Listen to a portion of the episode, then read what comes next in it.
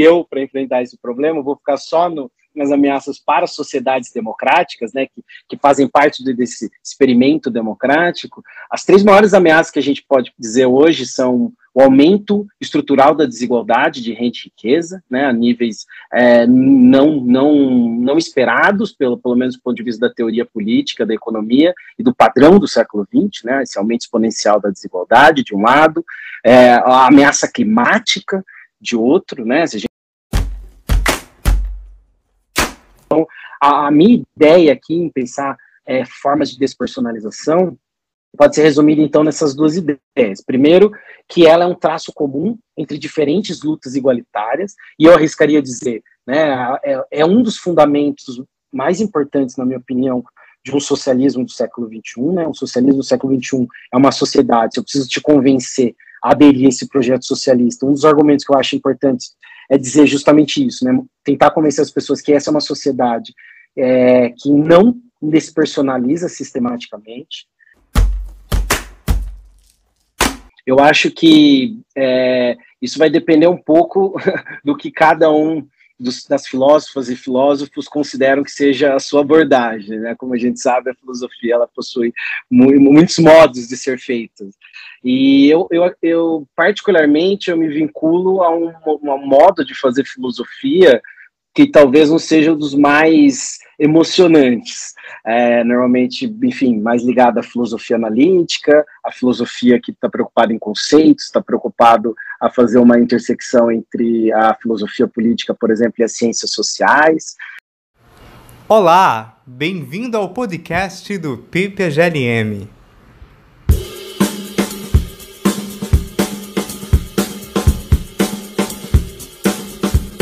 Damos início a mais um episódio do podcast do PPGLM. No episódio de hoje, vamos conversar com Lucas Petroni, cientista social e filósofo, doutor em ciência política pela Universidade de São Paulo e atualmente doutorando em filosofia também na USP. Pesquisador associado ao Centro Brasileiro de Pesquisa e Planejamento, SEBRAP, e o Centro para Ética, Política e Sociedade da Universidade do Minho. A entrevista será feita por mim, Leonardo Macedo, e por Bruno Carrielo, e o tema do episódio de hoje é Filosofia, Desigualdade e Subordinação Social.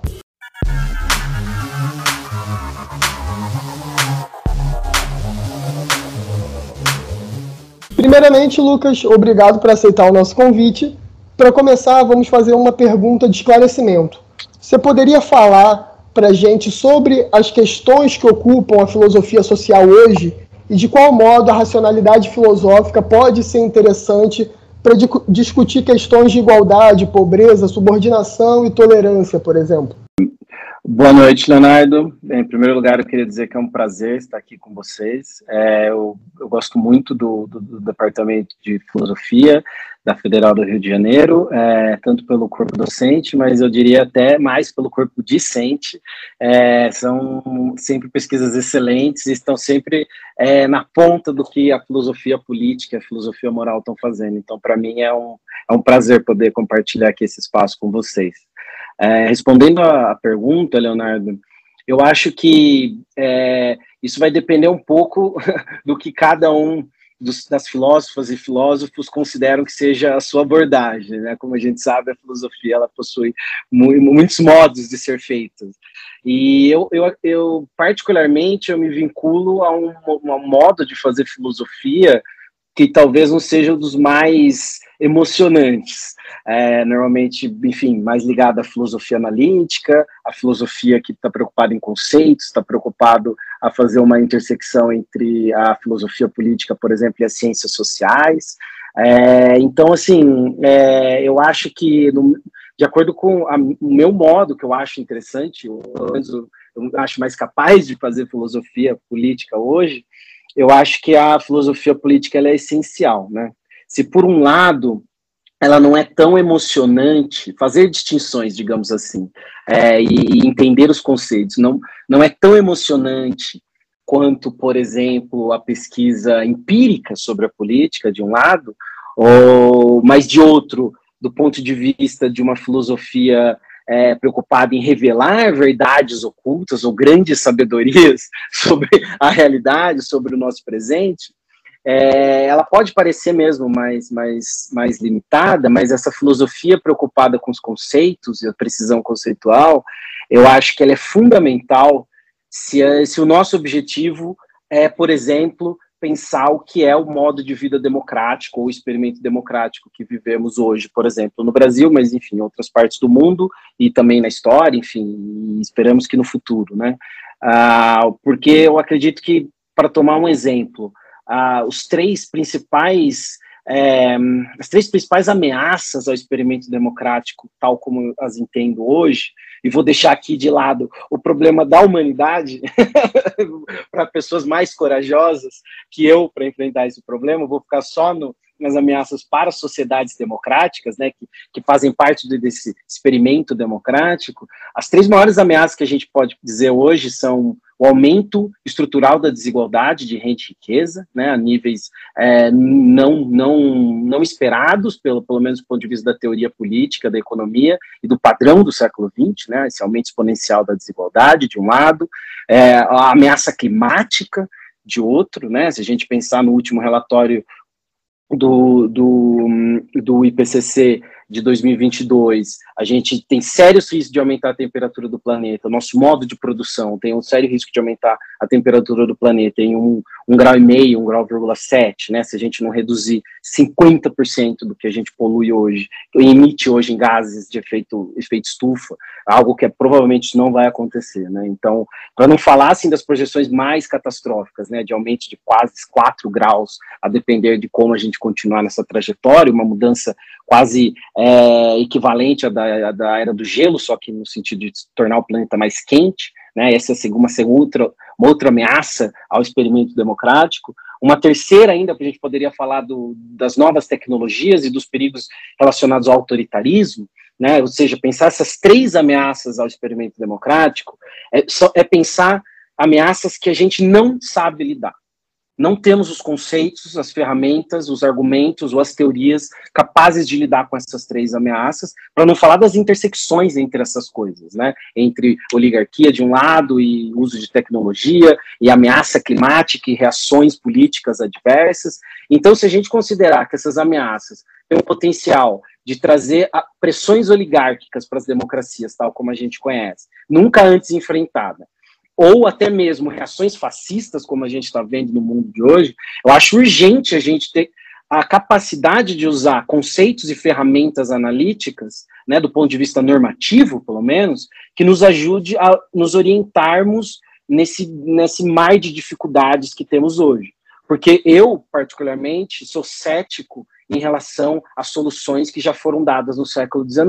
Né? Não só porque, por exemplo, para pegar o exemplo da desigualdade, eu não acho que seja possível simplesmente transplantar soluções que o século XX, em alguns lugares do mundo, obteve em relação à diminuição da desigualdade, como, por exemplo, uma parte da Europa, uma parte minúscula da Europa conseguiu fazer isso, os Estados Unidos conseguiu fazer isso por um certo período de tempo, não só porque eu acho que isso não dá para ser transplantado de maneira direta para países como o Brasil, ou o sul global em geral, onde mora a maior parte da população e onde estão as democracias mais numerosas hoje, é, mas também porque o, o tipo de desafio é diferente. A gente não sabe como enfrentar isso democraticamente. E eu acho que uma filosofia política democrática hoje precisa pensar os conceitos, como, por exemplo, democracia, igualdade, liberdade, é, direitos individuais, direitos coletivos, reformas de resistência, para ficar em alguns dos exemplos que a filosofia política contemporânea tem tentado desdobrar frente a essa, esse enorme desafio filósofa Elizabeth Anderson, em seu imprescindível artigo Qual o Sentido da Igualdade, oferece uma análise reveladora dos problemas que identifica naquilo que nomeia como igualitarismo da sorte, presente em teorias, por exemplo, como a de Dworkin. Você poderia falar um pouco para nós sobre essa discussão dentro do igualitarismo e como poderíamos equacionar de forma satisfatória a relação entre igualdade e liberdade? Essa é uma pergunta é, excelente do ponto de vista da, do, que, do que a filosofia política é, discutiu nos últimas, nas últimas décadas. Né? Eu acho que a, o, existiu um consenso no final do século passado, no final do século XX, e que não havia grandes mistérios em relação à igualdade enquanto um valor moral. O que eu quero dizer com isso? Por um lado, a igualdade é entendido como um certo pressuposto genérico assumido por praticamente todas as teorias políticas e pouco questionado, segundo os filósofos, né? ainda que na, na realidade a gente sabe que isso está longe de ser verdade, mas os filósofos assumiam que a igualdade humana fundamental era um pressuposto. Né? Quando, quando a igualdade, o valor da igualdade não era pensado como um pressuposto, ele era pensado como um problema distributivo. O que eu quero dizer com isso?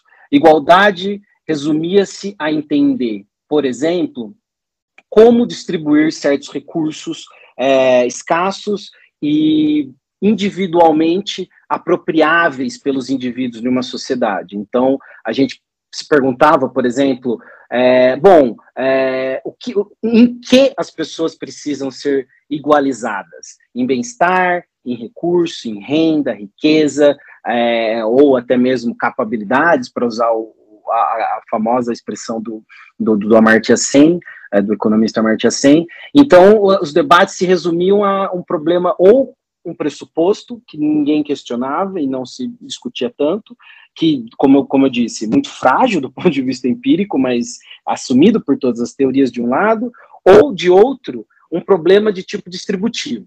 Né? Qual é a melhor métrica distributiva para igualitária, né, para pensar a distribuição de bens, ou ainda como calibrar essa distribuição em um ambiente socialmente complexo, por exemplo, em que indivíduos possuem diferentes graus de responsabilidade individual em relação ao quinhão distributivo que lhes cabe.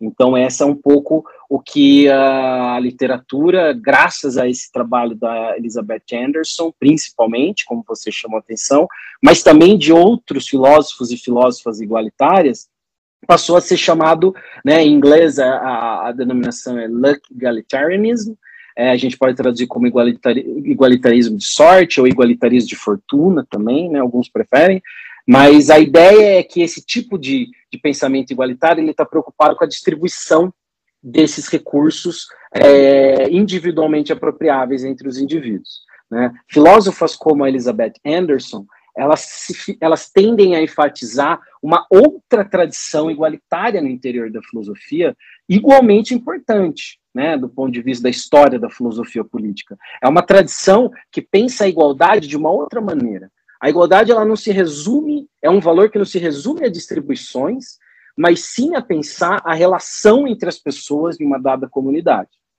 Um jeito de formular essa ideia que diferentes, enfim, que encontra diferentes expressões na filosofia contemporânea, no trabalho, como eu disse, da Elizabeth Anderson, mas também de Deborah Zatz, por exemplo, ou falar outros, outros filósofos que adotam essa postura.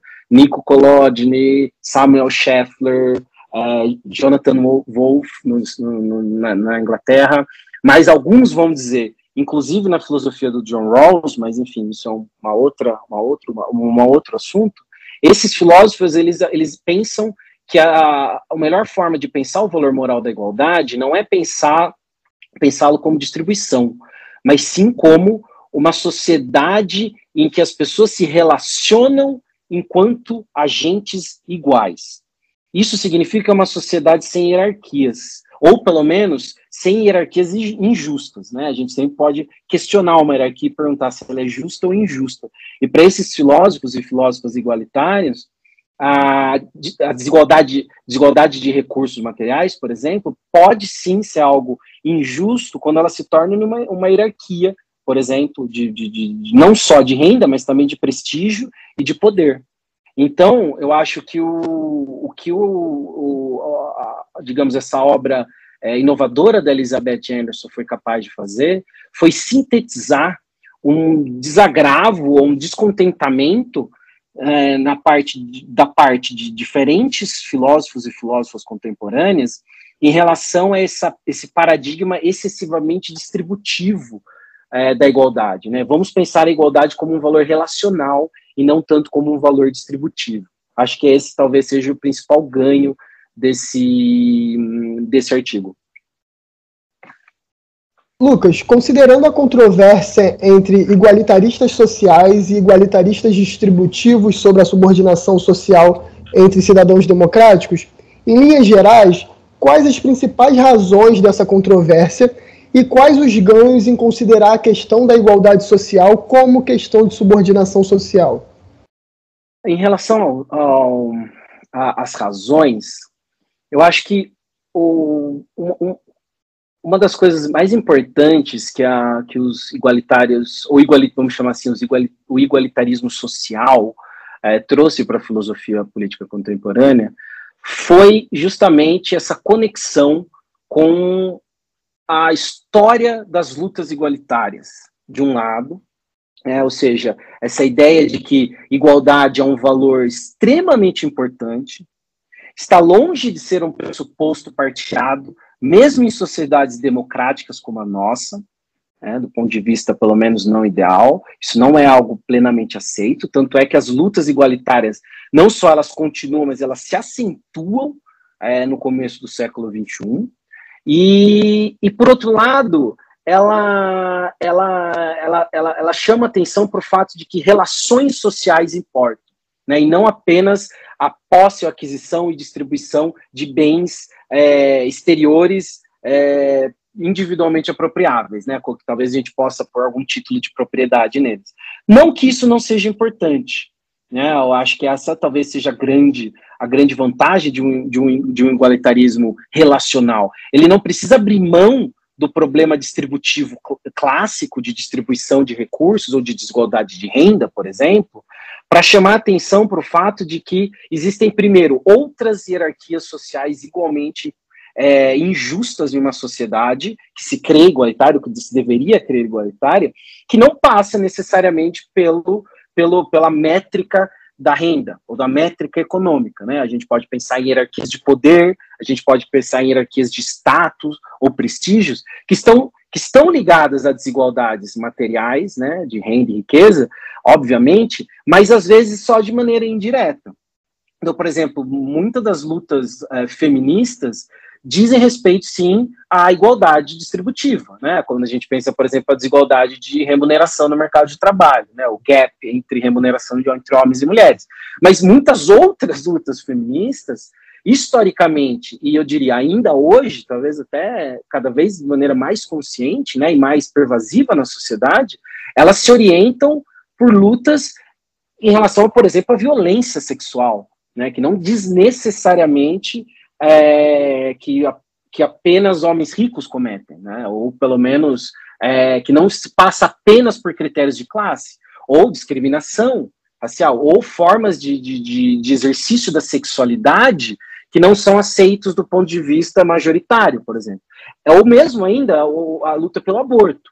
Ainda que a luta pela desigualdade é, das mulheres em obter os recursos para a, a, a, a, plena autonomia do corpo das mulheres seja importante, né, a luta pelo, pela legalização do aborto, por exemplo, no Brasil, ela não é só uma luta econômica, mas ela é uma luta igualitária. Então, o igualitarismo social, as razões por trás de, de, de, de enfatizarmos as relações, elas são importantes porque elas chamam atenção justamente para esses outros aspectos. Né? Talvez sim a igualdade de renda seja relevante para a gente pensar a, desigual, a injustiça de certas formas de hierarquia social, mas não necessariamente de todas elas.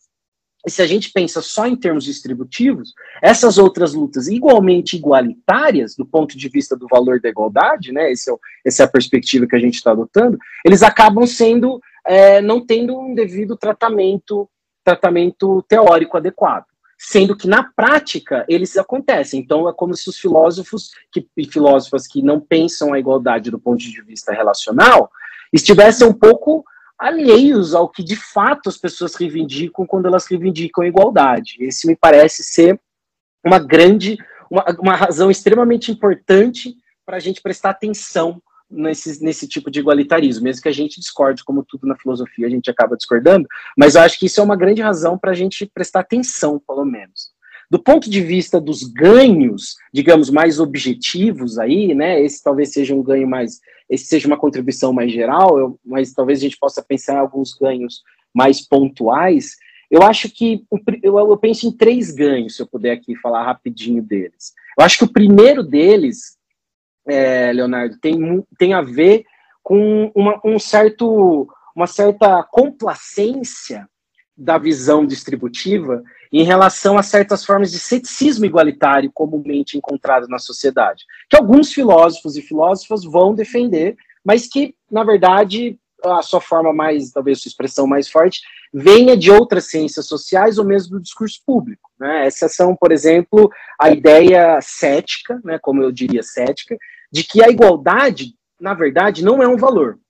A igualdade, ou se é um valor, ele é um, ele é um valor meramente instrumental para a obtenção de outros valores. Então, por exemplo, a gente pode pensar que uma sociedade desigual, ela produz muita externalidade negativa do ponto de vista democrático, por exemplo, ela é uma sociedade instável. Então, portanto, temos razões instrumentais para redistribuirmos renda. Isso seria uma, uma razão é, instrumental a favor da igualdade. Não que a gente precise negar que isso seja o caso. Eu acho que isso de fato é uma, é uma é, eu acho que existem razões instrumentais sim para para valorizarmos a igualdade. Nem toda razão precisa ser intrínseca. Mas eu acho que também existem é, razões intrínsecas para nos importarmos com, com a desigualdade. Né? Por exemplo, uma sociedade em que apenas algumas pessoas participam das esferas de poder, por exemplo, ou uma sociedade em que certos corpos não podem aparecer no espaço público da maneira como outros podem, isso me parece que em si é um problema.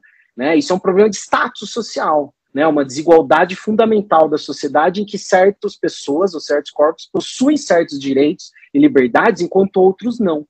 Então, me parece que isso sim é um, é um é valor é, intrínseco. Então, esse tipo de, de, de, de, de perspectiva ultradistributivista acaba alimentando um pouco o ceticismo em relação ao valor intrínseco da igualdade, que no caso do igualitarismo social a gente consegue nomear é uma sociedade sem hierarquias injustas, para usar um tipo de formulação, né, que eu acho particularmente conveniente.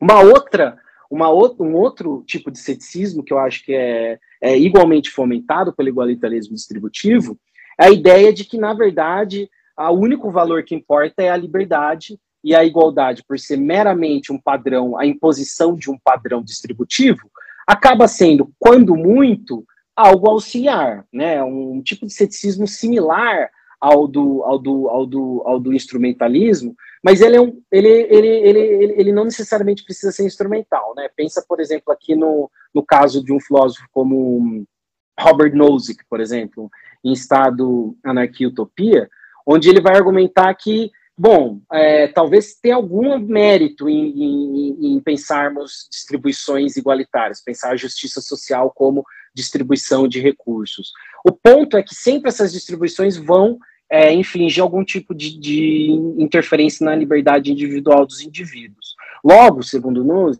a gente não tem, não tem muito sentido a gente defender a prioridade da liberdade em relação à prioridade da liberdade. Liberdade se torna um valor supremo em relação, ou sistematicamente superior em relação às instanciações do valor da igualdade. Né? Óbvio, se a gente pensar a, a, a igualdade como uma, um valor meramente distributivo, como uma, a imposição de alguma métrica ideal distributiva, né, talvez o Nozick tivesse razão, ainda que eu acho que mesmo assim ele não tenha, mas vamos assumir para efeitos de argumentação. Talvez ele tivesse razão. O ponto é que a igualdade não diz respeito so, somente a isso. Né? O ponto do, do, igualitarismo não é pensar uma sociedade em que a gente distribui de maneira equitativamente justa ou equitativamente perfeita uh, recursos finitos entre as pessoas. A gente está pensando numa sociedade em que, por exemplo, não existam hierarquias de poder injustas nessa sociedade. Né? Ou ainda uma sociedade em que ah, os padrões de prestígio social não discriminem, sistematicamente certos grupos sociais.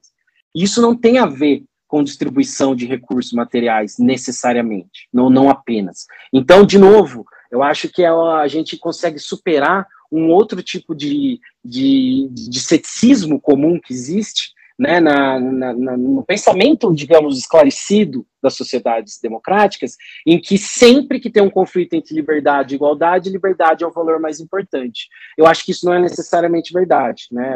A gente pode voltar a isso depois.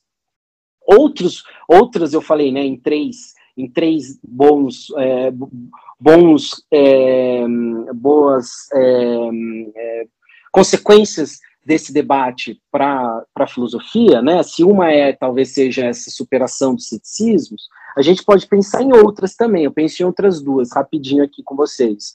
Uma segunda é talvez a ideia ainda mais é, interessante do ponto de vista filosófico de que mesmo uma sociedade perfeitamente é, igualitária do ponto de vista distributivo pode ser injusta. Isso também é algo meio óbvio do ponto de vista da, da, da, moralidade política convencional, mas que às vezes fica estranho do ponto de vista filosófico, porque se, se igualdade é sempre uma igualdade distributiva, uma sociedade perfeitamente distributiva deveria ser, digamos, justa, do ponto de vista da, da, da igualdade, né?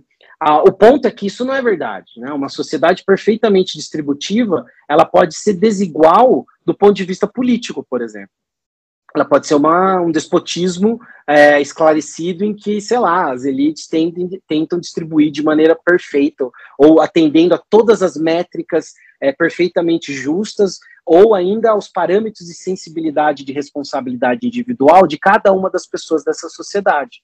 Isso seria perfeitamente justo do ponto de vista distributivo, se a gente usar a métrica do igualitarismo de fortuna, ou igualitarismo de sorte.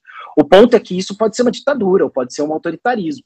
Isso seria inaceitável do ponto de vista de outras hierarquias realmente importantes, como, de novo, hierarquias de poder e hierarquias de prestígio. Né? Então, eu acho que essa é, um, é uma outra consequência interessante, né? pensar isso, que mesmo se a gente atendesse as métricas do, do, do igualitarismo de fortuna, a gente ainda poderia falar em uma sociedade injusta porque desigual. Né? Eu acho que isso fica claro quando a gente pensa, por exemplo, para usar um exemplo menos exagerado do que o despotismo esclarecido, que a gente sabe que só existe na fantasia de filósofos e filósofas, na realidade isso nunca existiu, né? É, do ponto de vista empírico, real. É, a gente pode pensar em, por exemplo, modelos de bem-estar social que, tem, ao tentarem é, serem distributivamente justos, acabam criando problemas de estigma social, por exemplo, quando a gente pensa em responsabilização é, de beneficiárias e beneficiários de programas sociais, por exemplo. Isso pode ser injusto do ponto de vista do status da cidadania. Receber algo como fruto do seu direito enquanto cidadão é diferente de receber isso enquanto um agente que precisa ser manejado enquanto ah, um elemento de pobreza na sociedade. Isso é uma, um, uma política distributiva, talvez até mesmo igualitária, mas que ao tentar modular a distribuição do ponto de vista da responsabilidade individual, pode criar sim formas de estigma social, como os dependentes do Estado, por exemplo, em uma sociedade em que alguns dependem do Estado e outros não, né, em que uns pagam a conta e outros recebem. Quando, na verdade, se os benefícios são um direito, todos deveriam ser iguais. Né, a gente teria que operar dentro de um mesmo critério de cidadania igualitária. É, finalmente, e é uma terceira, um terceiro benefício, mas eu acho que a gente pode continuar conversando em outras perguntas, diz respeito à possibilidade da gente conseguir, de fato, discutir problemas politicamente densos. Porque se a gente idealiza todos os problemas de justiça social como problemas de alocação ideal é, de recursos, ou distribuição ideal de recursos, a gente não tem um vocabulário filosófico adequado para lidar com problemas, por exemplo, de opressão, exploração, é, né, discriminação racial, violência, ou mesmo termos é, é, é, moralmente carregados, como pobreza, por exemplo. Então, eu acho que esse também é um ganho, ainda que incidental, mas importante dessa discussão. Né? Vamos discutir também problemas politicamente carregados ou politicamente densos, e não só problemas perfeitamente é, idealizados do ponto de vista da discussão filosófica. Maquiavel, com a sua famosa tese da divisão social entre grandes e o povo, nos legou um importante aparato conceitual de realismo político. Pensando a questão da subordinação social, quero chamar a atenção para a posição do povo no argumento maquiaveliano, como uma posição necessária em contextos de autoridade política centralizada. Quais as consequências normativas do conceito de povo para pensarmos a legitimidade política e a opressão social? Nossa, essa pergunta é, é difícil. vou, vou, vou, confessar aqui que essa, de fato, é uma, uma pergunta extremamente difícil.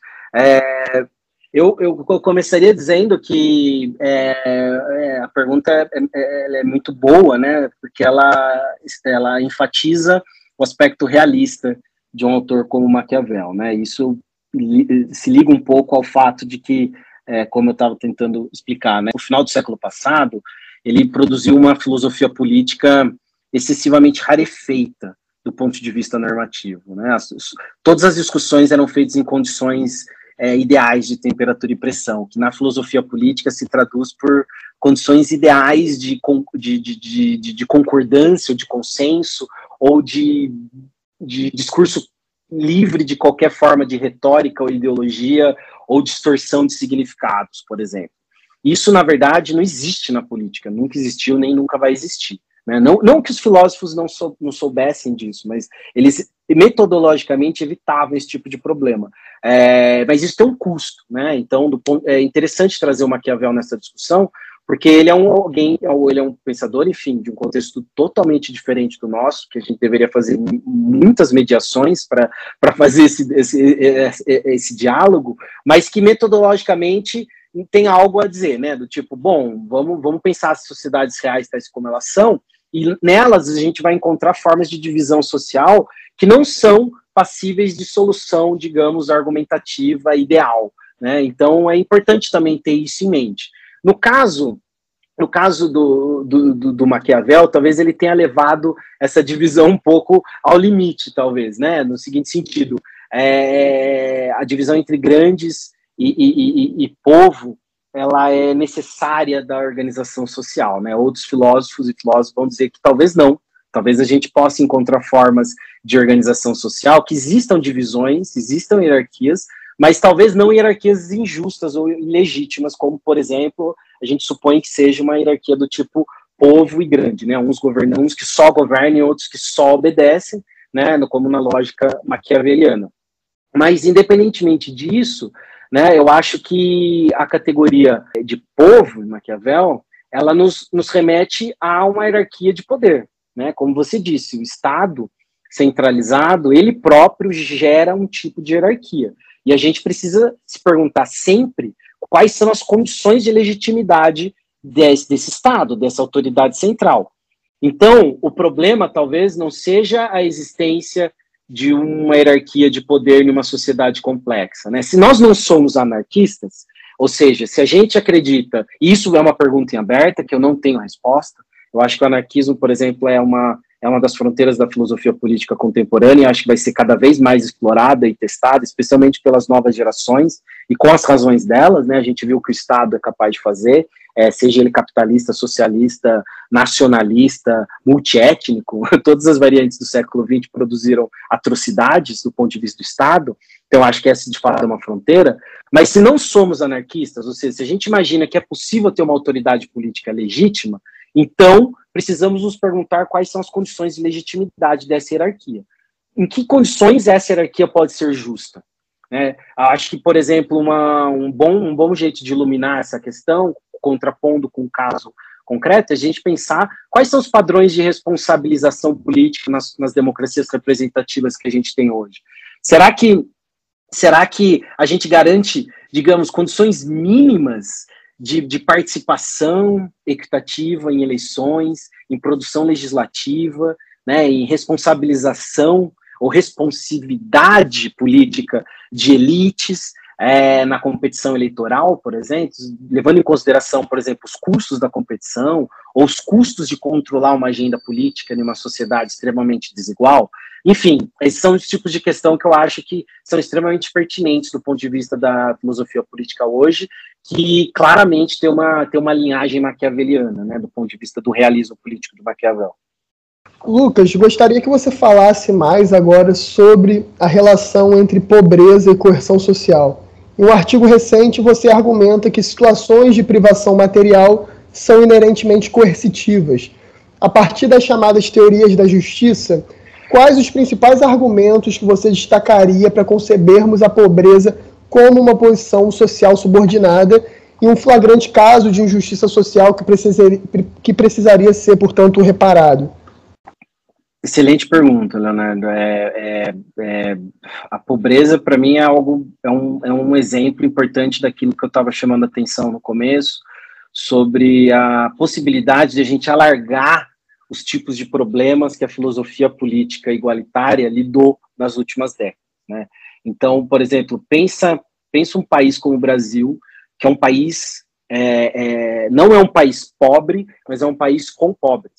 É um país que, se, que reproduz a sua, a sua riqueza sistematicamente ao longo das, dos séculos, é, com um padrão extremamente elevado de pessoas vivendo na pobreza. Mesmo nos seus maiores ganhos de, de, de, de enfim, de, é, de, de, afluência econômica, é, o Brasil não conseguiu erradicar a pobreza é, de maneira significativa, como outros países conseguiram ao longo da história. Enfim, alguns, né, não todos, é um problema persistente do mundo, talvez seja o problema mais importante e urgente que a gente tem que lidar do ponto de vista democrático, é, desculpa, normativo, é, mas não conseguimos lidar com isso. Né? Então, a pobreza no Brasil, ela se torna é, um, um, parte do discurso público é, quando, ela se, quando ela é pensada como, como externalidade econômica, como as condições, as consequências maléficas que a sua existência gera no corpo social como um todo, né? Então, por exemplo, criminalidade, é, saúde, educação,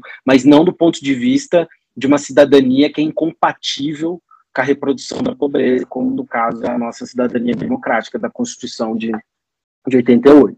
Então, assim, isso do ponto de vista do discurso público. Mas se você olha do ponto de vista da filosofia política, os filósofos e filósofas escreveram muito pouco sobre pobreza, mesmo os igualitários. Né? Então, se você pensar, por exemplo, mesmo é, John Rawls, né, um dos maiores pensadores aí igualitários do século passado, da segunda metade do século passado, praticamente ele não escreveu uma linha sobre pobreza. Né? Ele simplesmente assume que pobreza não existe numa sociedade é, pelo menos pobreza tal como a gente conhece, né? Pobreza extrema, ou mesmo pobreza relativa tal como ela existe na, em sociedades como a brasileira, ela nunca seria permitida em uma sociedade é, perfeitamente justa.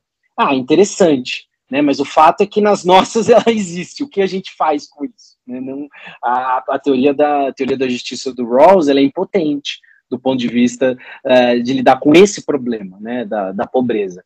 Então, assim, eu acho que esse é um exemplo de um problema que eu estou querendo aqui chamar de, alguns chamam de condições não ideais da justiça, mas a gente pode pensar também em conceitos politicamente densos, né? Não dá para a gente falar em pobreza sem fazer um juízo de valor, pelo menos tal como a linguagem é organizada no português, mas também em outras, né? Inglês, francês.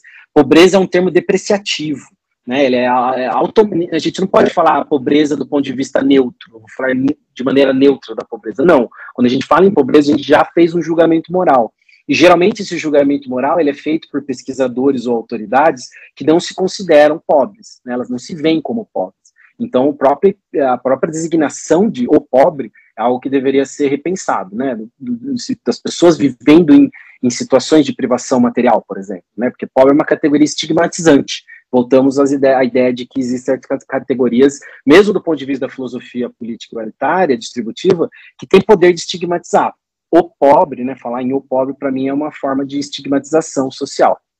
É, do ponto de vista do, do artigo que você comentou, eu acho que a ideia ali, para quem, obviamente, né, não, não, não leu o artigo, é pensar um pouco a pobreza como uma forma de coerção mesmo, como você disse, né? Ou seja, é impossível a gente definir pobreza de um jeito que ela não implique, do ponto de vista normativo, de que ela implique alguma forma de coerção, né? Então, por exemplo, se a gente pensar a diferença entre alguém que passa fome por pobreza, né, para usar um exemplo famoso do Amartya Sen, né, alguém que passa fome porque não tem os recursos necessários, para obter alimento de um lado e aquele que faz jejum por motivos religiosos. Né? No primeiro caso, a gente tem uma restrição da liberdade individual. Né? A pessoa gostaria que de realizar certas preferências ou enfim, estado de bem-estar ou mesmo de, de realizar um, um, um, direito, se for o caso, né? É, e no, no segundo é, é um exercício da própria liberdade do indivíduo fazer essa escolha. Então, pobreza, ela sempre implica algum grau de, de, de restrição individual ou de coerção, né? Pelo menos tal como eu entendo. E tal como eu acredito que a linguagem comum também entenda, né?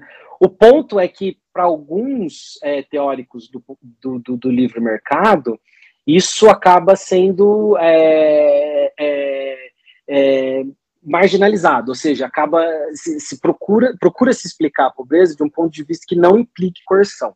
Né? O que, que eu quero dizer com isso?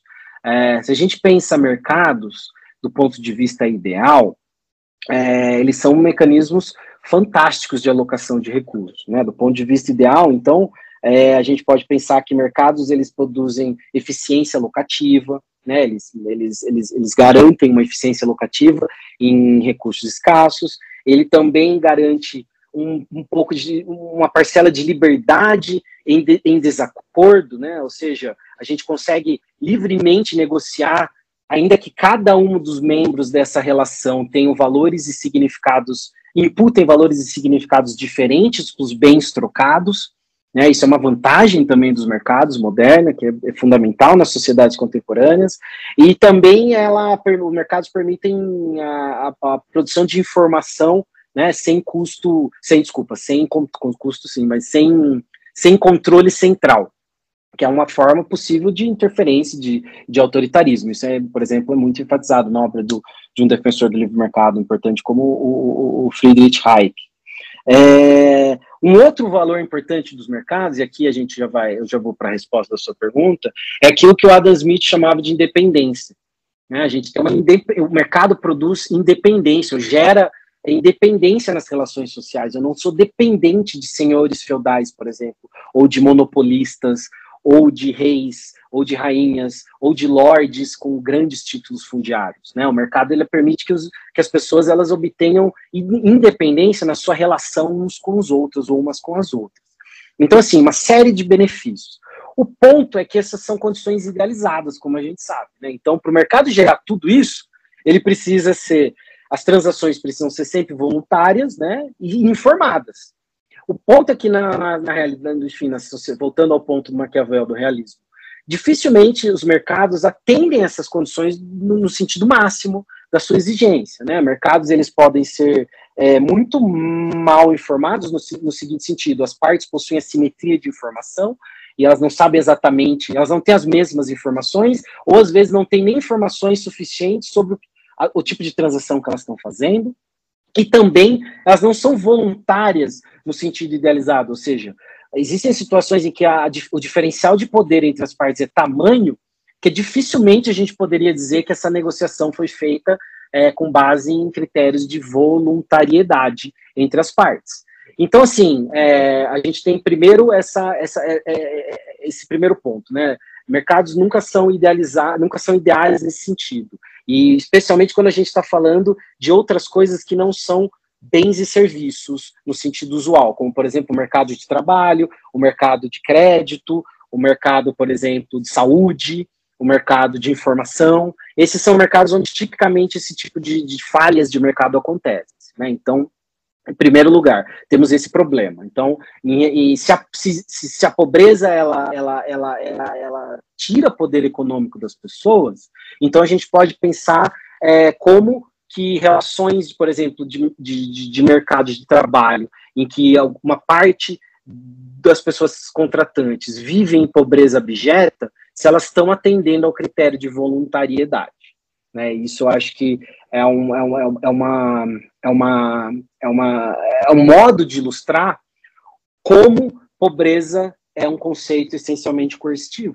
Né? Ele, ele entra como uma forma de coerção, mesmo quando a gente pensa esse, esses, essas, esses, essas virtudes do livre mercado. Né? Então, a simetria de poder é quase que uma assimetria de renda no caso, no caso, por exemplo, da pobreza no mercado de trabalho, é quase que pensar formas de monopólio, por exemplo, oligopólio, onde, se a gente volta no exemplo do Adam Smith, né, o pai da economia clássica, ele próprio diria que monopólios e oligopólios são, sim, o exemplo mais cabal de não independência, né, de dependência, de relações de dependência. E é isso que a gente não quer, a gente não quer que as relações de mercado causem dependência. Né, era isso que esse era o argumento clássico contra o antigo regime. Então, ou seja, do, mesmo do ponto de vista do Adam Smith, é, diferenciais de poder, diferenciais de poder econômico extremos, como necessariamente é o caso de situação de pobreza extrema, por exemplo, não vão gerar aquilo que o mercado acha que gera, o que de, deveria gerar do ponto de vista ideal. Então, assim, é uma forma de pensar a, a, a pobreza como, como um tipo de coerção, mesmo dentro do modelo do livre mercado, né, que normalmente é assumido, mas não necessariamente, mas normalmente é assumido por por pessoas e movimentos, e movimentos políticos que acham que, enfim, os, as, as pessoas que vivem em privação material, elas não são cerceadas, se elas puderem participar de transações econômicas legalmente livres, né? Mas a gente sabe, então, aqui que eu acho que, é, como esse exemplo acho que mostra, isso não é o caso na realidade, né?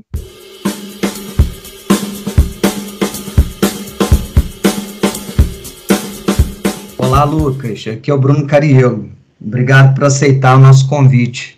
Eu vou fazer as próximas duas perguntas e elas se desdobram em várias questões. Uh, pensando naquele que parece ser o argumento normativo mais importante para a pré-distribuição em sociedades contemporâneas, a defesa da democracia de cidadãos proprietários por John Rawls.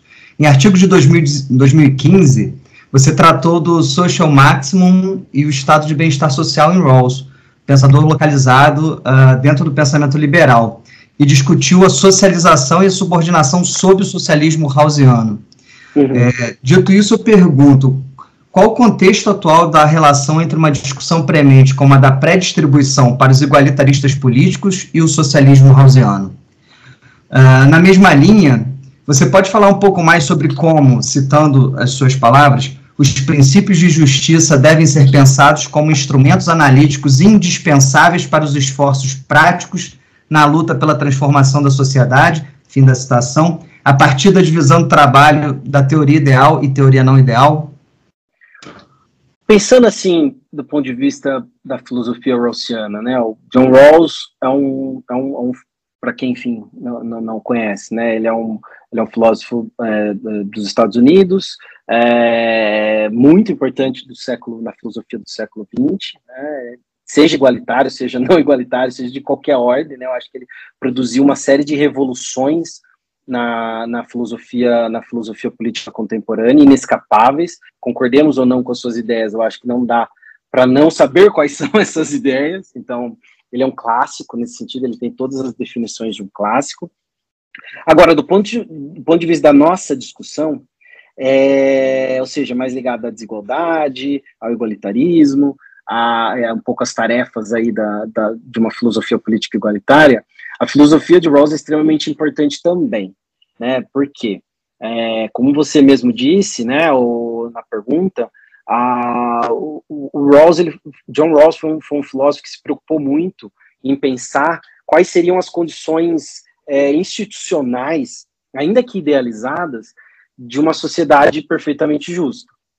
Então, é, ele possui uma discussão sobre o que é justiça, quais são os critérios de justiça na forma de princípios de justiça, mas ele também se pergunta como a gente poderia traduzir institucionalmente esses princípios em sociedades tais como a gente conhece. Né? Mesmo que seja extremamente difícil do ponto de vista político, seria importante a gente pensar de maneira idealizada como seria como, como as nossas sociedades poderiam ser mais justas, pelo menos, do que elas são do ponto de vista institucional.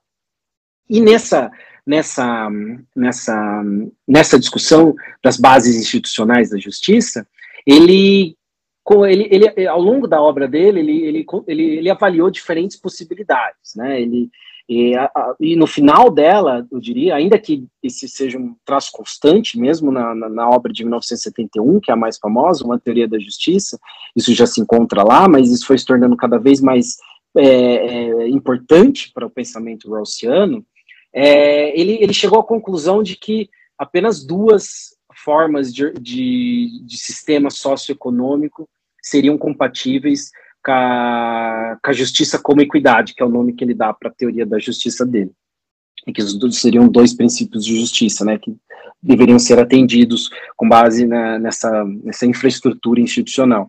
E essas dois, esses dois tipos são, surpreendentemente, é, ou não, é, formas de organização político-econômica que não existem, nem nunca existiram na, na, nossa, na nossa história política, na história política das democracias ocidentais, para dizer, para restringir minimamente esse, essa ampla é, leque de possibilidades. É, são elas, né, o, uma, o socialismo democrático, uma forma de socialismo que garanta direitos individuais e alternância de poder, algo que várias pessoas conceberam ao longo da história do socialismo, mas que nunca foi realizado, né, de maneira, enfim, politicamente concreta. É, e do outro lado, a segunda, né, seria uma, uma, uma sociedade de cidadania com propriedade, né? Em inglês o termo é, é property owning democracy. É difícil de traduzir porque se a gente traduz para o português fica uma sociedade de cidadãos proprietários, né? Mas a ideia é que não sejam só homens os cidadãos, sejam homens e mulheres. Então seria uma sociedade em que homens e mulheres, enquanto cidadãos e cidadãs, possuíssem propriedade privada dos meios de produção, não só propriedade é, particular ou, enfim, é, pessoal, como talvez uma, uma casa, carro, escova de dente, né? Esse é o grande medo do, do, do, do anticomunismo, né? Eles vão roubar essa escova de dente. É, os brinquedos da sua criança. É, isso, no fim, nunca, enfim, seriamente, nunca foi considerado, do ponto de vista do socialismo, é, enfim, é, decente, é, democrático.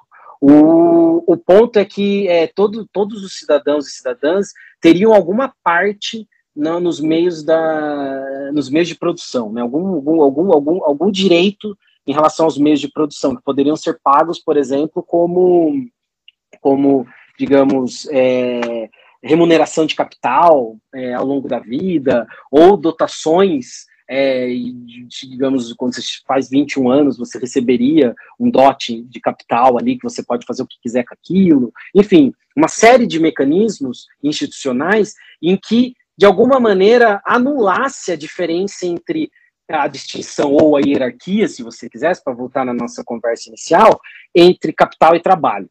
Ou seja, todo mundo que pertence a essa sociedade é tanto capitalista quanto trabalhador. E com isso, Rawls acreditava que ele conseguiria obter a, a, as bases institucionais adequadas para a realização dos seus princípios de justiça.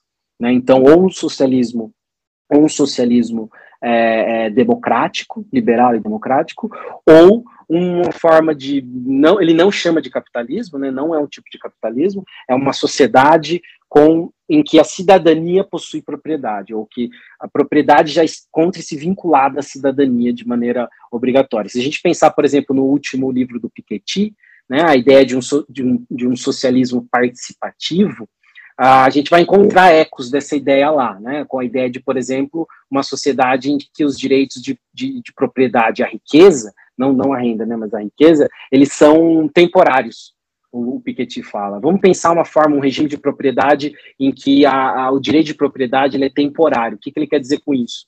A gente não passa isso ao longo das gerações de maneira privada. É como se qualquer pessoa que faz parte dessa sociedade recebesse uma herança social ou fizesse parte da herança social. Esse é o ponto, né? Se a gente também pensar no discurso de abertura do Boric na, o novo governo do Chile, ele falou bastante em relação a isso, né? Como que o acúmulo de propriedade privada dos meios de produção, ele rouba o direito das pessoas participarem de uma herança social que às vezes é produzida coletivamente, mas apropriada individualmente ao longo das gerações. Né? Então, a gente pensar, por exemplo, em produção de conhecimento, é, mesmo da internet, né, remunerações culturais gerais, ou que se, vão se acumulando ao longo do tempo, não faz muito sentido a gente pensar que indivíduos possam é, passar isso ao longo das gerações de maneira, é, de maneira arbitrária, individual e voluntária. Né? A gente poderia pensar como a gente pode encontrar mecanismos que, sem de,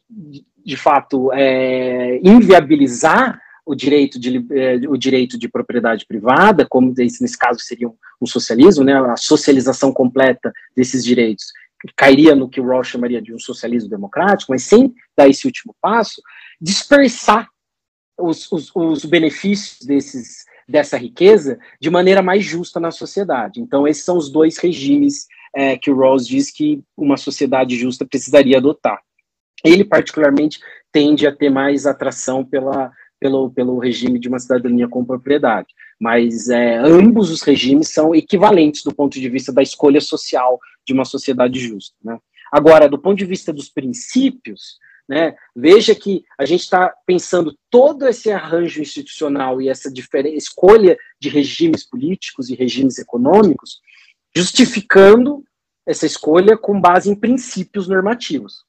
Então, obviamente, do ponto de vista da filosofia rawlsiana, princípios normativos são fundamentais. Né? A própria Uma Teoria da Justiça, ela é, uma, ela é um livro de, sei lá, quase 600 páginas, cujo propósito é justificar dois princípios de justiça e a, e a organização, a relação entre esses dois princípios, e como esses dois princípios justificam, por exemplo, toda essa discussão que a gente acabou de ter de, de sistema socioeconômico.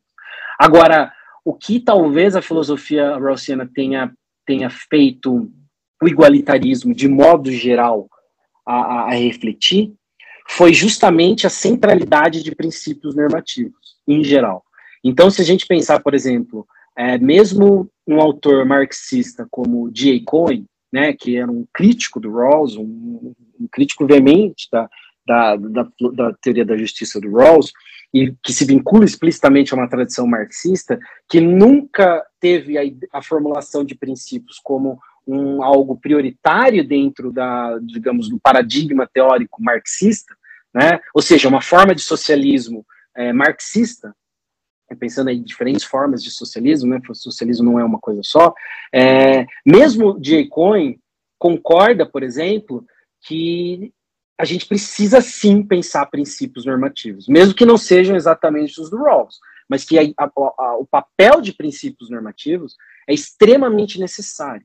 Se a gente pensa, para usar um exemplo, para voltar ali nas ameaças democráticas, um exemplo bem rapidinho, se a gente está falando que, e, sei lá, se não reduzirmos as emissões de, de, de, de gases relacionados a efeito estufa, né, principalmente CO2, mas metano também, é, se não reduzirmos isso em 50% até, sei lá, né, em uma década, Uh, algo que nunca vai acontecer, não vai acontecer, do ponto de vista, agora volta o Maquiavel, né, do ponto de vista realista, isso não vai acontecer, né, seria reduzir a, a nossos padrões de consumo é, a uma escala que enfim, nunca foi feita do ponto de vista democrático, assim, ou mesmo do ponto de vista até mesmo civilizatório, vai exigir muito, né, então isso não vai acontecer, mas pensando que a gente precisa fazer isso acontecer em algum momento, significa que a gente vai precisar definir prioridades, né? Quem, quais grupos vão ser penalizados e quais não vão ser? Ou como vão, ou dito de outra maneira, como vamos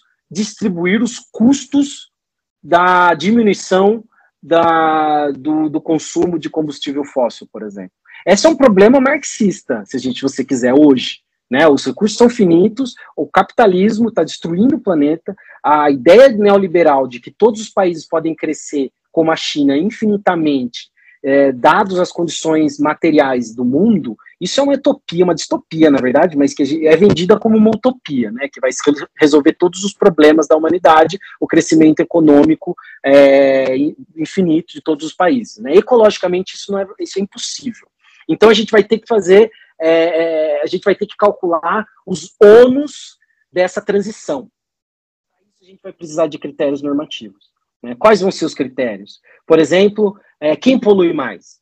Quem polui mais, talvez tenha que pagar mais em termos de redução de consumo. Ou quem pagou, ou quem poluiu mais ao longo da história. A gente pode pensar em será que aquelas pessoas que se modernizaram, a gente sabe, né, que o CO2 fica na atmosfera mais de 100 anos, né, esse é o grande problema do, do aquecimento global. Se a gente está falando aqui da modernidade europeia, que utilizou combustíveis fósseis ultra sujos, como carvão, a modernidade toda deles, o padrão hoje de riqueza e desenvolvimento econômico que eles têm hoje, foi feito às custas do futuro da humanidade. Será que eles não vão ter que pagar de maneira retroativa isso para os países em desenvolvimento hoje, que não vão poder utilizar essas tecnologias para tirar as pessoas da linha da miséria, como no caso de Bangladesh, Índia, ou mesmo no Brasil? Né? Pensa a região amazônica no Brasil, né? É a região com o maior número de pobres do Brasil. É a região que menos vai poder ter o desenvolvimento econômico, e talvez por bons, talvez não, com certeza por bons motivos, né? Mas essa avenida de desenvolvimento foi bloqueada para a gente. Então, assim, será que não é justo países é, que utilizaram isso remunerarem a gente por isso, ou remunerarem essas populações por isso? Isso seria, digamos, um critério histórico. Mas a gente pode pensar em outros tantos critérios, né, em, em termos de é, per capita, consumo per capita, ou países que precisam mais de energia, países que precisem menos, por exemplo, países que precisam ter sistema de calefação, por exemplo, ou países que precisam ter sistema de refrigeração, tudo isso entra em dilemas normativos. Mesmo do ponto de vista marxista, hoje, aí eu estou aqui copiando um pouco o. Cohen, o argumento do. Cohen, mesmo um marxista vai precisar dar resposta para esse tipo de coisa. Os custos da transição para uma sociedade é, ecologicamente sustentável, ou mesmo para o socialismo ecológico, se você quiser, é, vão precisar ser divididos entre as pessoas. E se a gente quer fazer isso do ponto de vista democrático, e não como uma tirania, da, ou como uma ditadura do proletariado, como o, marxismo, o socialismo marxismo não, demo, antidemocrático no século XX tentou fazer, né? Eu acho que essa não é uma opção viável do ponto de vista nem moral, nem, nem realista. Se a gente quer fazer isso democraticamente, a gente vai precisar de critérios distributivos. Então, ou seja, não só o Rawls precisa de critérios distributivos, qualquer igualitário precisa de critérios distributivos. Ainda que, obviamente, a pergunta seja quais critérios distributivos. E aí a filosofia política talvez tenha algo a nos dizer. Na esteira uh, da pergunta anterior, e em vista do seu texto A Revolução Rawlsiana, no qual você afirma que Rawls uh, renovou o conteúdo do liberalismo, tornando-o compatível com as reivindicações igualitárias da segunda metade do século passado, e que a busca pelas bases institucionais exigidas por uma sociedade justa pode revolucionar as lutas igualitárias do século XXI, pergunto: partindo da premissa de, de, que a teoria de Rawls é liberal, na concepção de liberalismo da tradição norte-americana apresentada no texto, mas que se apropria de uma série de questões da tradição socialista, como é possível pensar as bases institucionais da teoria rawlsiana como expandindo a premissa dos movimentos progressistas do século XXI de uma sociedade justa que não é compatível com o capitalismo? É, na sua visão, especialmente em vista da realidade brasileira e entendendo as quatro funções da filosofia política ditadas por, por Rawls, ainda há espaço para se fazer teoria ideal no campo das teorias da justiça, ou, dado o avanço das discussões, seria mais fértil trabalhar com teoria não ideal? Sim, já avançamos bem né, nessa pergunta na, na minha última resposta. Eu queria começar falando um pouco sobre a divisão entre teoria ideal e não ideal, e, enfim, e o futuro da, das lutas progressistas, né? Só isso. Só talvez seja uma das perguntas de ouro aí da, da filosofia igualitária hoje, né? Da teoria política igualitária. Eu acho que uh, muita gente está pesquisando justamente isso, né? Formula o problema dessa maneira, como você formulou, né? É, será que a gente precisa? É, será que é, é compatível a uma filosofia igualitária, uma teoria política igualitária, fundada na experiência de movimentos igualitários ou da tradição igualitária, do feminismo, do socialismo, da luta antirracista, antiimperialista, é, ou mesmo anarquista, se a gente quiser colocar aí, é, será que tudo isso é compatível com teorizações idealizadas, como essas que a gente está fazendo aqui, né, do, das bases idealizadas de uma sociedade justa? E, e, a maioria delas tende a dizer que não, né, tende a dizer que a gente precisa considerar condições reais e concretas. Voltamos ao Maquiavel, né? É, não tanto Rawls, mas mais Maquiavel. É, precisamos de menos Rawls e mais Maquiavel, talvez se a gente pudesse colocar num, num, num slogan. É, vamos pensar as sociedades tais como elas são e, com base nesses problemas, enfim, pensar soluções para esses, esses problemas de opressão, desigualdade, hierarquias injustas. É, a resposta rawlsiana, em geral, tende a ser bom, mas se a gente não tem um bom critério do que é justiça, como a gente vai saber que algo é injusto? então, assim, é, Para resumir, a minha opinião a respeito desse, minha opinião super particular, que eu sei que, enfim, é, é, não tenho nenhuma pretensão aqui de, de falar por outras pessoas, é um pouco a minha visão mesmo, é que se a gente insistir muito nessa dicotomia entre ideal e não ideal, é, a gente nunca vai sair do lugar, na minha opinião. É, não só porque eu acho que a gente precisa ter critérios, e às vezes a gente precisa de idealizações para ter critérios, a gente precisa é, formular esses critérios de maneira ideal para a gente entender quais são esses critérios. É, de um lado, do outro, a gente precisa ter, como sempre, norte a realidade tal como a gente vive. Né? A gente quer transformar a sociedade e transformar, pelo menos, deixando mais igualitária, por exemplo, ficar só com essa tarefa né, da justiça, da, de uma sociedade justa. Então, acho assim, enfatizar a dicotomia, eu, eu particularmente sou cético, eu acho que não vai levar a lugar nenhum né? Então, assim, é, é, eu acho que a gente vai precisar das duas coisas, vai precisar de uma divisão de trabalhos mesmo. É, alguns vão trabalhar mais com teorias ideais, outros teorias não ideais, mas eu acho que no limite a gente precisa de um diálogo permanente entre as duas coisas.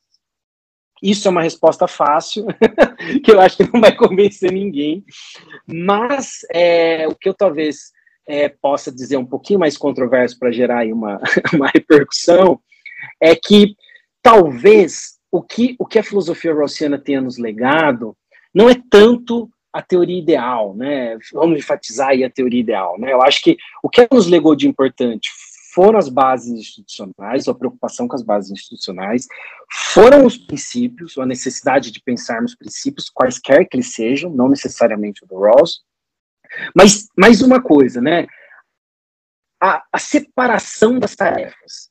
Isso eu acho que é, isso é extremamente importante para qualquer pessoa aí que está, digamos, é, é, comprometida com uma teoria política igualitária e comprometida com a transformação social. É, a gente precisa pensar pelo menos três tarefas diferentes, que, que o filósofo e a filósofa não vão ser capazes de fazer as três é, sozinho. De jeito nenhum. Na verdade, ele atrapalharia se tentasse fazer as três. Né? Vamos pensar essas três tarefas como três níveis da igualdade social, ou sei lá, gente, que se você quiser, para deixar mais polêmico, os, as três tarefas intelectuais que um socialismo no século XXI precisa atender. É, alguma, algumas dessas tarefas são mais idealizadas, algumas são menos, mas todas são importantes. Então, a gente precisa, por exemplo, pensar, é, do ponto de vista econômico, como ter uma sociedade igualitária e afluente.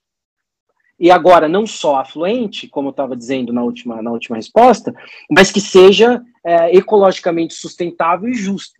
Ou seja, que a produção não destrua, ou que essa afluência não destrua é, os meios de sobrevivência das popula da população vulnerável, ou mesmo de todo mundo do planeta Terra. Então, isso é uma pergunta empírica é, que tem a ver com a economia e com as ciências sociais em geral. É, a gente não pode responder isso do ponto de vista filosófico, mas ela é uma tarefa central. Né? Muitos economistas e cientistas políticos estão pesquisando isso, né? estão tentando dar uma resposta para ela. Que, como, como, como obter uma sociedade é, justa do ponto de vista socialista, que seja afluente é, e ecologicamente sustentável. Né? A gente poderia acrescentar aí também é, uma outra tarefa que ainda é, é, é, é muito importante para os movimentos sociais, é muito importante também para os cientistas políticos, que é como chegar a essa sociedade. Né? Essa é uma outra tarefa importante, que ela é necessariamente não ideal. Então, se de um lado a gente tem, no primeiro plano, a gente tem o problema da, da como ter uma sociedade eficiente do ponto de vista econômico, do funcionamento das suas instituições, de modo geral, do outro a gente também tem a pergunta da agência política. Tá, tudo bem, a gente sabe qual é a sociedade justa, digamos que a gente saiba, a gente não sabe, mas digamos que a gente saiba, e digamos que ela seja de fato é, é, é, sustentável, tanto do ponto de vista ecológico quanto do ponto de vista econômico, né, da, da, da sua afluência. É, como a gente chega nela? Não está óbvio, não é, não é nada óbvio que isso vai ser fácil. E não é só porque a gente tem cursos de organização, coordenação e entendimento entre nós motivados. Isso também é um problema, né? A gente não pode simplesmente pressupor uma, uma compliance instantânea entre todas as pessoas motivadas. Então, uma série de problemas de, de, de, ação coletiva. Mas, principalmente do ponto de vista da reação a isso, né? As pessoas vão reagir à construção dessa sociedade. A gente precisa de estratégias de agência política que, de, ao mesmo tempo, é, promovam essa agenda igualitária, mas que resistam à reação do status quo hoje que é contra uma sociedade igualitária, ecologicamente sustentável e mais democrática. Então, assim, o problema da agência política é um problema central do socialismo do século XXI, que os filósofos não podem solucionar do ponto de vista ideal. Precisa ser não ideal. Né? Claramente, não é um problema, o problema da agência é um problema não ideal.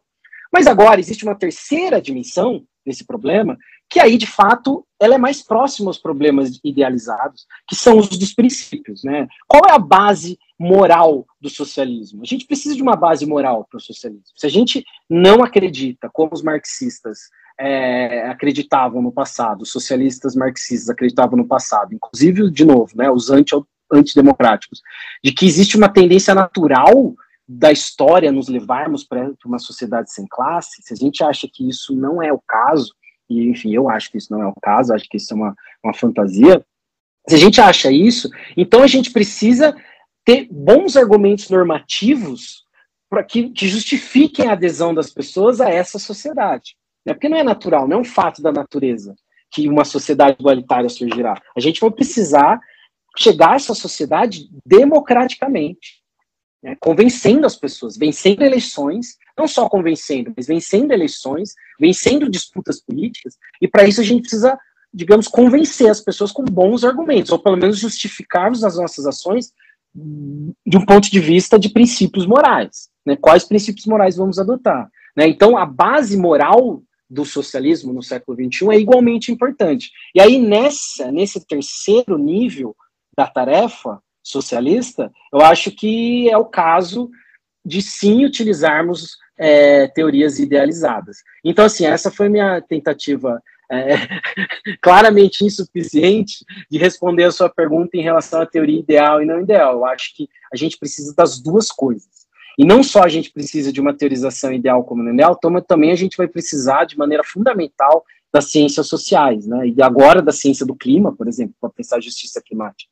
Então, assim, é, modos de fazer filosofia é, é, monológicos, do ponto de vista metodológico, eu não sei o quanto vai ajudar a causa, digamos, da construção desse tipo de atividade que eu estou chamando aqui de interessante do ponto de vista igualitário, né? A construção de, uma de um socialismo do século XXI. Lucas, para finalizar, você poderia falar para a gente a respeito da sua atual pesquisa sobre despersonalização social? A ideia de, de, de, de despersonalização social, ela é uma, uma minha tentativa de pensar é, é justamente isso que eu chamei na última resposta de dos fundamentos morais do socialismo. Né? Eu acho que um dos, um dos fundamentos centrais da ideia progressista, igualitária, né, dos, que a gente encontra nas lutas igualitárias concretas dos últimos séculos, mas mesmo se a gente voltar mais no tempo, enfim, e diversificar essas lutas culturalmente, a gente vai ver que existe uma, um, um, existem elementos comuns, né? Existe, por exemplo, a ideia de que a, a, as pessoas querem ser tratadas enquanto pessoas e não enquanto coisas ou como mercadoria, né, ou como uma classe abjeta de pessoas, né? Então, se a gente pensa novamente as matrizes que eu acredito serem mais fundamentais do socialismo do século XXI, né, que é, a, enfim, o socialismo clássico, trabalhista, né, que luta contra a desmercadorização do trabalho. Se a gente pensa no feminismo, como uma luta contra as hierarquias de gênero, né, a opressão sexual e contra a objetificação da mulher, seja ela uma objetificação sexual, seja ela uma objetificação moral também, no, no seguinte sentido, né, dessa concepção, por exemplo, da misoginia contemporânea que acredita que as mulheres é, exercem um cargo de subalternidade na distribuição dos bens morais, né, elas não podem ter protagonismo, elas, elas estão confinadas a certas tarefas, ou ainda mesmo a mercadorização é, ou a, a, a desculpa, a, a, a, essencialização feminina com base nas tarefas de cuidado, né? Enfim, a gente relega esses, a gente não, a gente não trata o trabalho do cuidado como um trabalho, enfim, como todos os outros. Né? Então, a luta feminista, ela também é uma luta é, contra algum tipo de objetificação. E, finalmente, a luta antirracista e anticolonialista, ela também ela é claramente uma luta antidespersonalização, né? A ideia de que a, a gente, a, a, a, existem práticas sociais, instituições sociais e mesmo regimes políticos e sociais, como, por exemplo, regimes escravocratas e coloniais, ou legados desses regimes, né, na forma de racismos estruturais, que tratam parte da população que vive sobre, sobre essas, essas instituições como é, algo menor do que, uh, ou que a agência dessas pessoas é inferior a de pessoas ditas é, é, normais né, nessa sociedade. Então, é, a luta antirracista também é uma luta de desperso contra despersonalização nesse sentido bem amplo. Obviamente que a gente pode ter casos mais extremos e menos extremos, né? Se a gente pensar a escravidão, por exemplo, é um caso historicamente extremo de despersonalização. É tratar as pessoas como coisa é, inanimada, praticamente, uma propriedade, um título de propriedade, né? Eu acho que a forma mais, uma, das, uma das formas mais chocantes de, de, de, ter contato com o que é a despersonalização é, é pensar, por exemplo, o capítulo, o capítulo 8 da autobiografia do Frederick Douglass, quando ele ele está relembrando quando ele era criança, acho que, enfim, ele não sabe quantos anos ele tem, né? No regime escravocrata, os, os escravos não, não tinham certidão de nascimento, eles são, enfim, em muitos casos, é, sequestrados do seu país de origem, mesmo quando reproduziam nos países é, escra, escra, escravocratas, eles não tinham acesso a esse tipo de documentação, então ele não sabe exatamente quantos anos ele tinha, é, já, é um, já é um traço de despersonalização, né? Um regime que despersonaliza é, a, a, as pessoas que vivem sob ele, ele relembra o fato de que uma, uma cena em que, nesse capítulo, nesse capítulo 8, em que ele é o antigo, o antigo proprietário dele morre e os herdeiros precisam dividir a herança. E ele é a herança. Né? Então, ele, ele descreve como ele foi posto né, junto com ele e outros escravos, né, é, alguns parentes dele, foram colocados, enfileirados e ranqueados, a palavra é, é, é, que ele usa é ranqueados, é, de maneira igual entre cavalos, porcos, cercas, baldes e todo tipo de propriedade, né? Então, ou seja, é, e ele, ele conclui, né? Isso é uma sociedade que, que, que brutaliza tanto aquele que é despersonificado, né? Isso é minha, a minha o meu termo para explicar o que, o que ele está descrevendo ali, quanto aquele que despersonaliza. É uma sociedade que é uma sociedade que despersonaliza parte das pessoas que vivem nela, dos agentes morais que vivem nela, é uma sociedade profundamente injusta. Né? E eu, principalmente porque as pessoas sabem que elas estão sendo despersonalizadas, né? Os escravos são gente, não é porque eles são tratados como coisas, isso que o Frederick Douglass está nos chamando a atenção, não é porque um sistema nos trata como coisa ou como propriedade que nós somos propriedade. A gente sabe nós sabemos que não somos propriedades, mas nós, mesmo sabendo que não somos propriedades, somos tratados como se fôssemos propriedades. E existe uma série de técnicas de despersonalização que tentam reproduzir a ordem social com base nessa, nessa tensão permanente. Né? Então, a, a, minha ideia aqui em pensar é, formas de despersonalização pode ser resumida, então, nessas duas ideias. Primeiro, que ela é um traço comum entre diferentes lutas igualitárias, e eu arriscaria dizer né? É, é um dos fundamentos mais importantes, na minha opinião, de um socialismo do século XXI, né? O socialismo do século XXI é uma sociedade. Eu preciso te convencer a aderir a esse projeto socialista, um dos argumentos que eu acho importantes é dizer justamente isso, né? Tentar convencer as pessoas que essa é uma sociedade é, que não despersonaliza sistematicamente. Né? Talvez seja impossível a gente não despersonalizar em certo sentido ou em algum aspecto, por exemplo, só de usar categorias de pessoas, como por exemplo, os homens, já é um tipo de despersonalização de um indivíduo, né? Então, assim, existem despersonalizações triviais, existem até mesmo despersonalizações positivas, a gente poderia pensar, né? Que a burocracia, por exemplo, é uma forma positiva, ou há quem argumente que existem formas de relacionamento sexual que despersonalizam as pessoas, e isso é uma forma, uma fonte de liberdade e prazer. Enfim, a gente não precisa ter uma visão de despersonalização que ela só pode ser desumanização ou só pode ser coisificação, né? Mas seria interessante argumentar, do ponto de vista socialista, que uma sociedade é, igualitária, do ponto de vista socialista, é uma sociedade que não despersonaliza sistematicamente as pessoas, né? Ou, um outro jeito de dizer isso, né, é que ela, ela tenta coibir ao máximo, né, é, práticas ou ações de desautorização do pleno exercício da personalidade de indivíduos, né?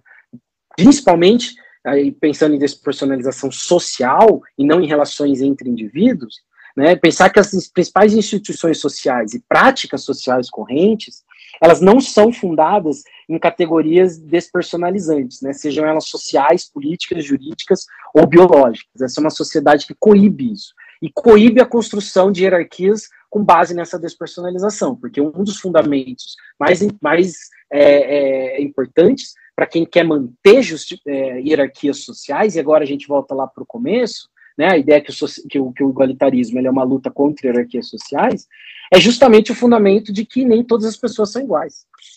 Né? Nem todas as pessoas possuem os mesmos títulos ou as mesmas reivindicações legítimas ao exercício da sua individualidade.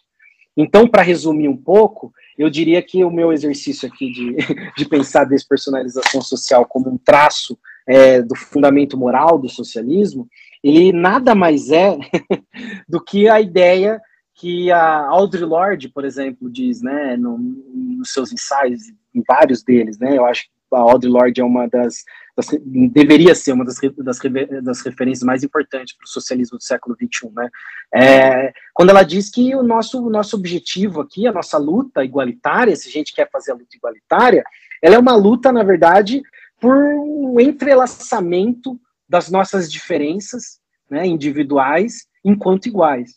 Se a gente conseguir construir uma sociedade em que, nos relacion... em que nós, indivíduos, infinitamente diversos entre nós, conseguirmos nos relacionarmos né, coletivamente, é, construindo formas é, sustentáveis e, e, frutíferas de cooperação social, é, em que não, não apague essas diferenças, né, e que, de um lado, não apague essas diferenças, que respeite essas diferenças, e que, por outro, nos relacionemos enquanto iguais, a encontrar essa síntese entre essa, é, é, é, essa forma de, relacionamento, esse entrelaçamento, né, como eu disse, esse, esse autogoverno das nossas diferenças, enquanto iguais, eu acho que a gente encontra o que me parece mais desejável do ponto de vista do socialismo. Então, talvez essa, mas aí eu estou dizendo por mim, né, do, do meu ponto de vista pessoal, essa, isso é o que me parece ser o mais interessante do ponto de vista do valor moral da igualdade, das lutas igualitárias do século XXI. E para terminar aqui, né, eu acho que é, se a gente quer enfrentar é, essas, essas ameaças que eu chamei lá de pressões oligárquicas ou, ou, ou, ou reações fascistas, né, derivadas dessa dessa, dessas grandes ameaças ao experimento democrático, aumento da desigualdade, é, catástrofe climática e o, as novas tecnologias de controle social, se a gente quer enfrentar isso, eu acho que a gente não tem outra opção.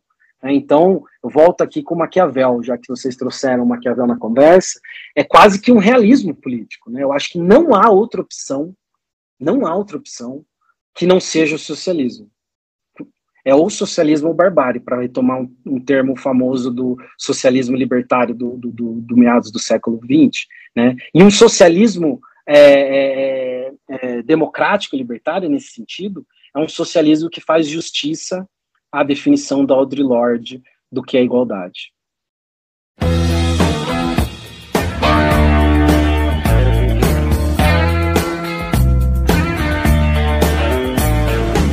Agradecemos ao professor Lucas Petroni pela ótima entrevista e também agradecemos a você que nos ouviu pela sua audiência.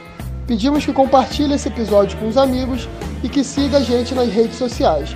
Estamos no Instagram, Twitter e YouTube.